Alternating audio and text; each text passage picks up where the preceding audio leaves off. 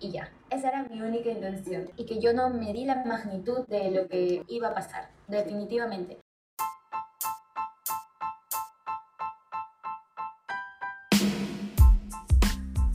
Hola, hola y bienvenidos a este espacio.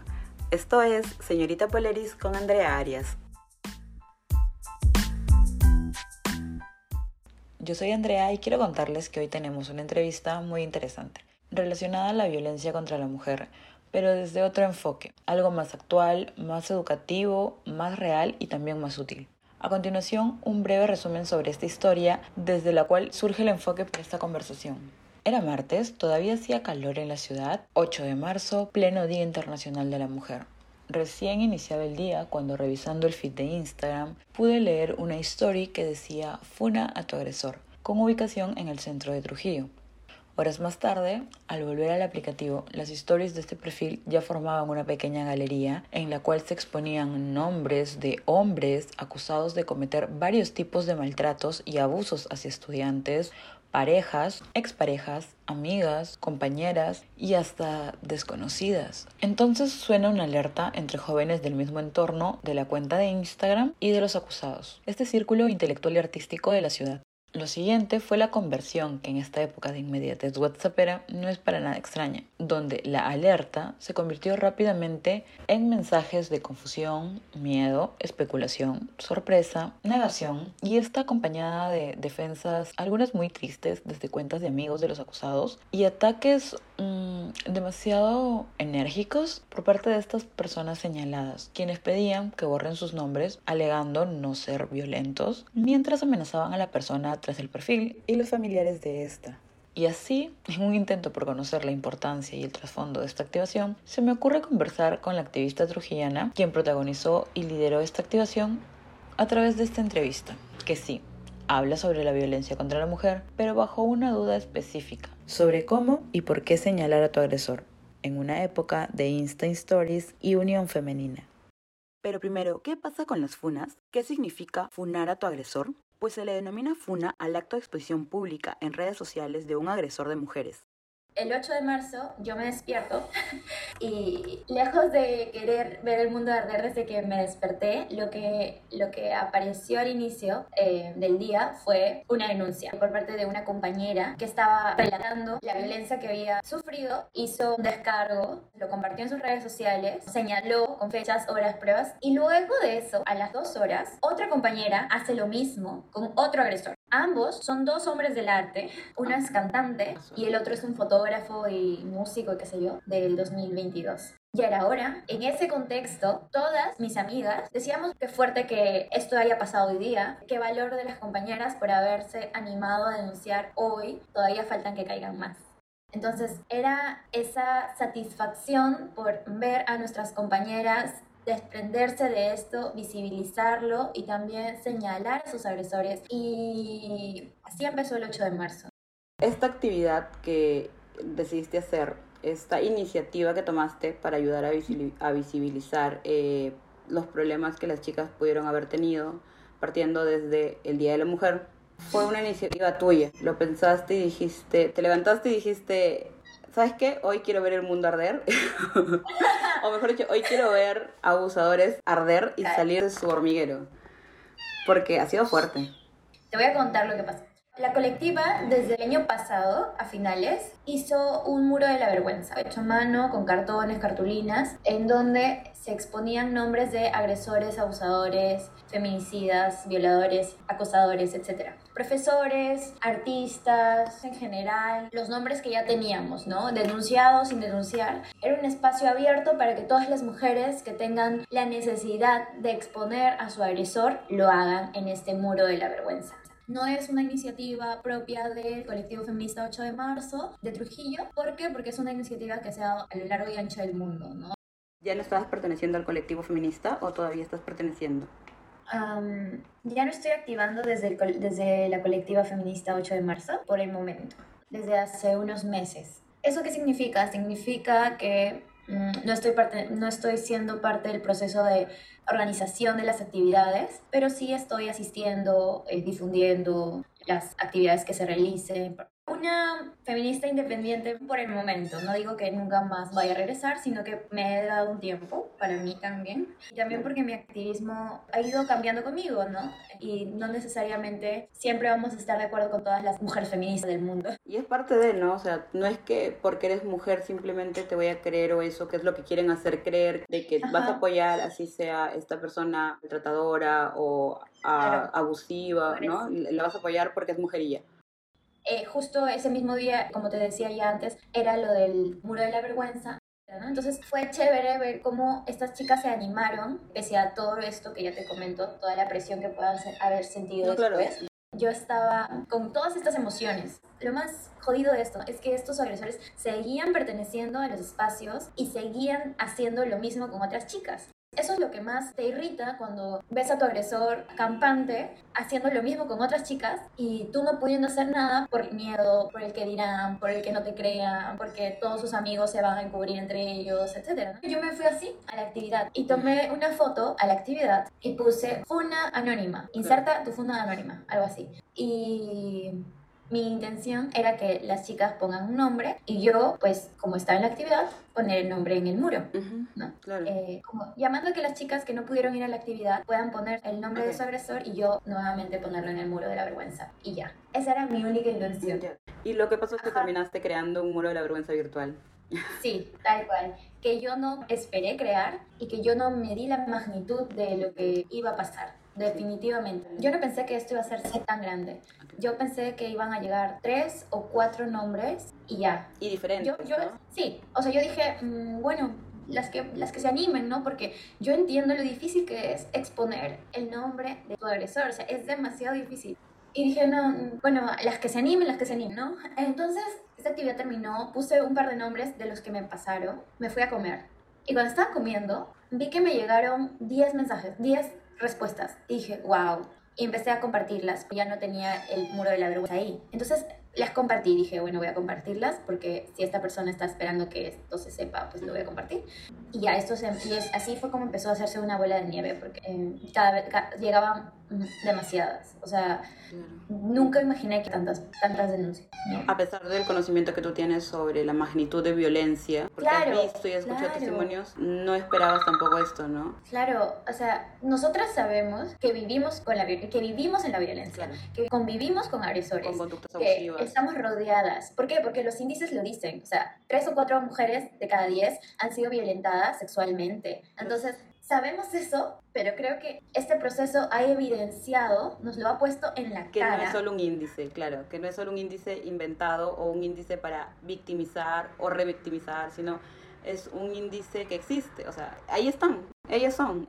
Y claro, muchos de los acusados mencionaron que las denuncias en redes sociales eran mentiras. Oímos decir que las mujeres exageran todo. Hasta podrían insinuar que los 519 casos de mujeres desaparecidas, 6 intentos de feminicidio y los 18 confirmados hasta el mes de enero de este 2022, según las estadísticas de la Defensoría del Pueblo, son inventos para victimizar a la mujer y qué importante lo que estabas diciendo, porque ni siquiera para esto, y hay que reafirmar esta parte, se está metiendo a los hombres, porque no se menciona que esto ha sido para, para molestar a tu ex o ha sido para eh, molestar a alguien que no te agrada o porque alguien te miró feo. No, ha sido para que estas personas que de verdad han sido violentadas y les ha costado decirlo puedan expresarse y sacarse ese peso de encima. Y para proteger, como decías, a las chicas que todavía están expuestas a estos abusadores seriales, porque tienen un patrón, y te lo digo en base a lo que pude leer en las publicaciones de los mensajes que te mandaban las chicas.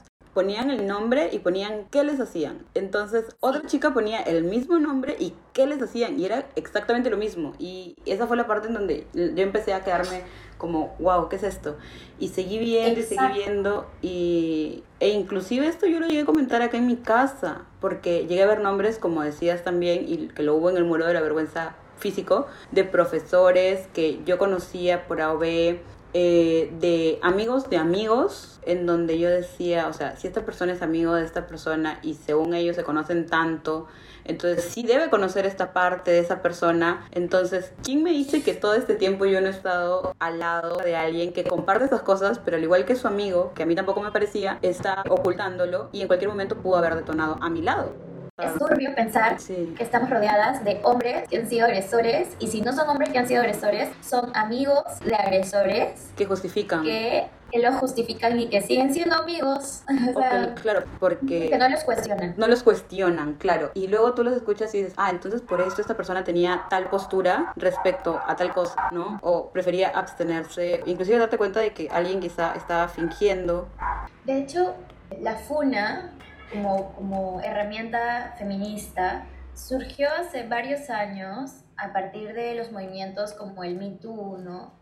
Entonces, esto, esto tiene una repercusión potente porque se hablaban de personas famosas, ¿no? De hombres del cine, de hombres del medio, que habían ejercido violencia sistemática con muchas mujeres también del medio y que se fue visibilizando en este contexto, ¿no? En el contexto como de la polémica y tal, pero que nos ayudó a dar luces de cómo estos hombres ejercían una violencia sistemática. Y claro, cómo el miedo de la denuncia se fue poco a poco porque veías alrededor y te dabas cuenta que no había sido la única, que otras como tú habían pasado por lo mismo. Y claro, el valor que tienen las voces distintas que narran la misma historia hace que ya no sea tú contra este hombre, sino este grupo de mujeres están diciendo que este hombre las ha violentado de esta forma. Entonces es mucho más fácil creerles, ¿no? Y te da mucha más fuerza como para hablar y animarte a hablar se podría decir como un, juicio social, ¿no? Yo, yo, lo, yo, lo, llamo justicia simbólica porque es lo que tú necesitas para sentir que hay justicia. No necesariamente todo el proceso implica hacer una denuncia en la comisaría, sino lo que tú necesitas para que tú estés calmada, para que tú sientas que lo has dejado ir, para que tú sientas un poco de justicia. Pero no es enfocado en hacerle daño al agresor, sino está enfocado en prevenir a otras chicas, ¿no? Es un acto de sororidad para mí también el poder hacerlo, pero sin juzgar a las compañeras que no se sienten listas para hacerlo. Y ayuda de dos formas, ¿no? La primera es advertirles que fulanito es un agresor y la segunda es decirles a quienes ya conocieron tristemente que fulanito es un agresor que no están solas, que no son las únicas. Sí, de acompañamiento entre nosotras. De acompañamiento, y también funciona como un, una sacudida para todos los fulanitos. Y yo creo que eso es una de las cosas más valiosas que ha logrado esto, hacer que los hombres se cuestionen. Una vez que ves el nombre de tu pata ahí, en esa lista, te cuestionas. He visto a muchos amigos y amigas con miedo de que salgan sus nombres. Tu conciencia te hace reflexionar qué cosas has hecho a lo largo de tu vida que puedan haber provocado que alguien se anime a poner tu nombre allí. Entonces, he visto a personas que no, que no han tenido su nombre allí pedir disculpas a compañeras, llamarles y preguntarles y decir y aclarar cosas, ¿no? Sí. Eh, revisar sus comportamientos y yo creo que eso es una de las cosas más valiosas que ha logrado esto, ¿no? También. El que los hombres empiecen a cuestionar. Hay otros que les llega y que hacen chistes y que se mofan y que les da igual, pero hay otros que sí ha generado que se cuestionen, les ha sacudido y ha generado que puedan pedir disculpas, aclarar cosas por miedo o por, por no salir en ninguna lista de funados.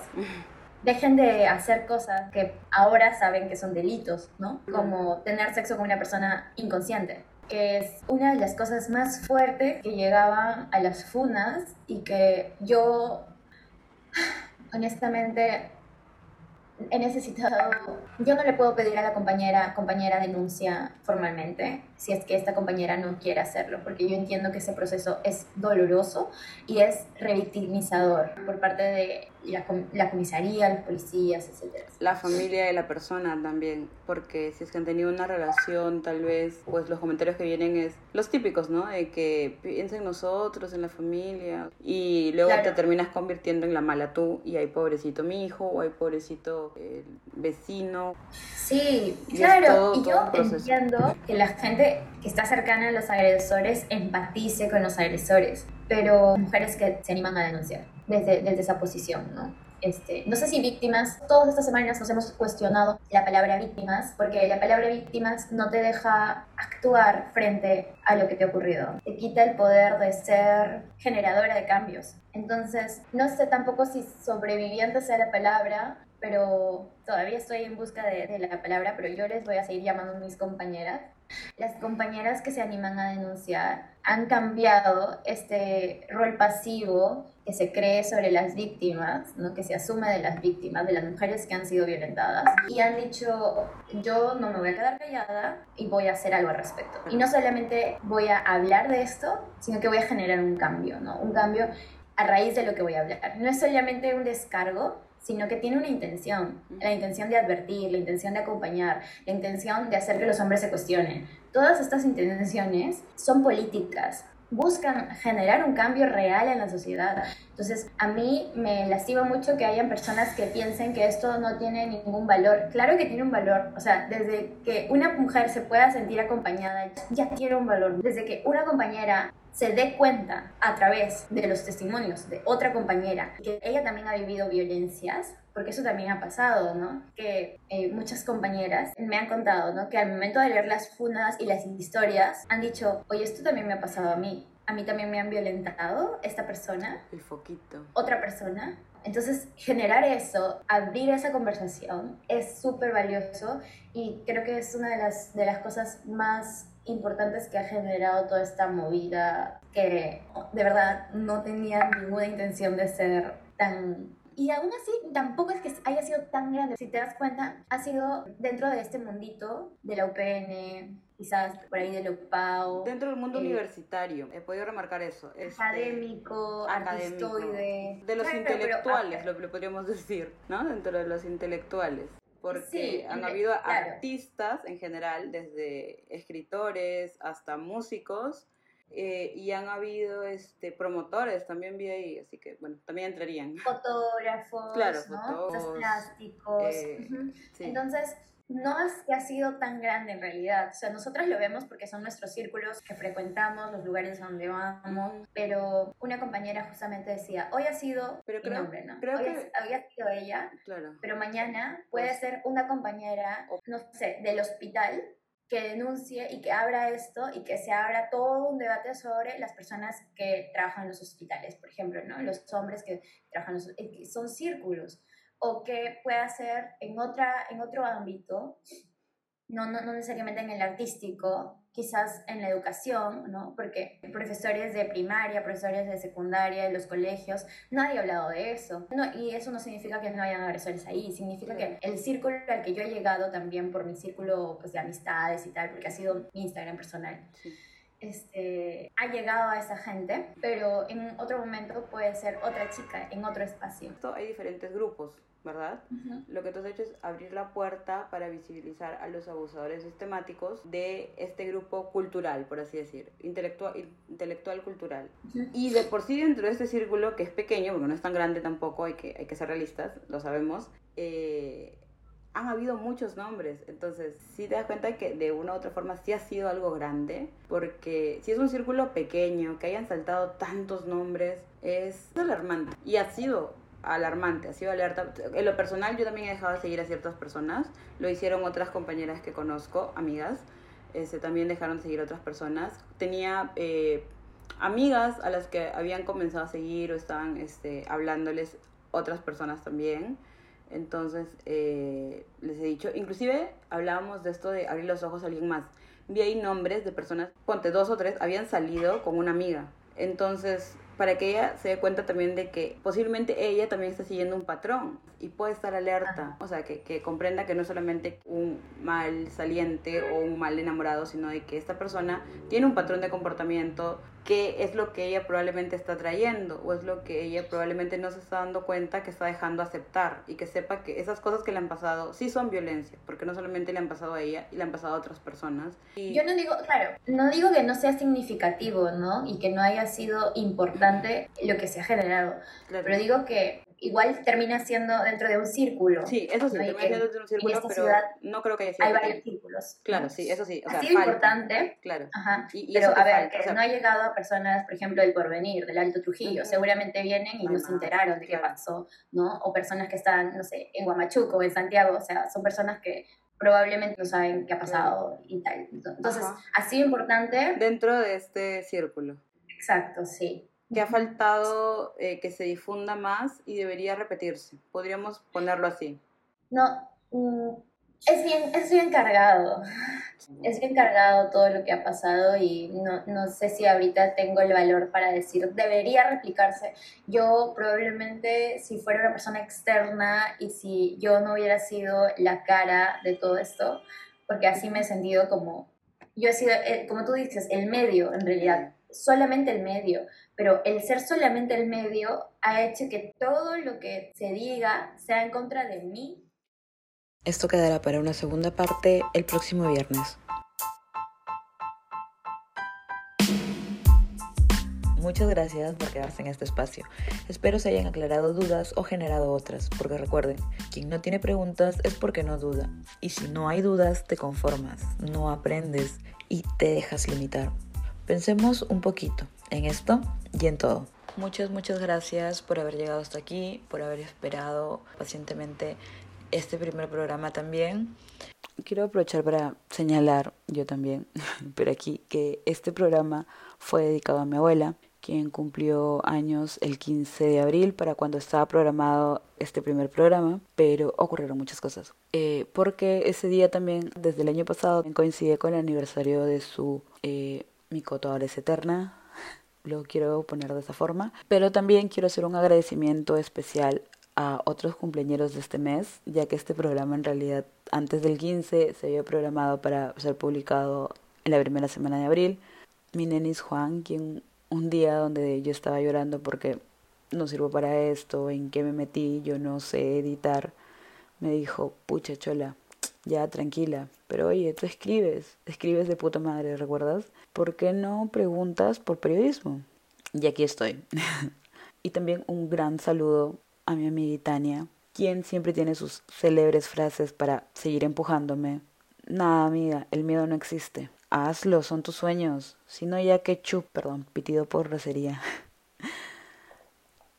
Además, además, además, gracias a, al buen Manu, lo encuentran como Manu Gráfico en Instagram, por cierto, y a mi G hermosa, que en su perfil de Instagram tiene, que en su perfil de Instagram tiene unas fotos preciosas y que va a seguir subiendo porque ella es hermosa por dentro y por fuera. Y sobre todo, sobre todo, sobre todo a mi papito, cuya presión me animó a dejar el miedo a un lado y a hacer esto. Y concentrarme en lo que verdaderamente quiero hacer porque me gusta. Y ahora sí, un agradecimiento general a todos los que se han quedado hasta esta parte para oír el programa que estuvo un poco largo. Besos y abrazos. Yo soy Andrea Arias y esto fue Señorita Poleris.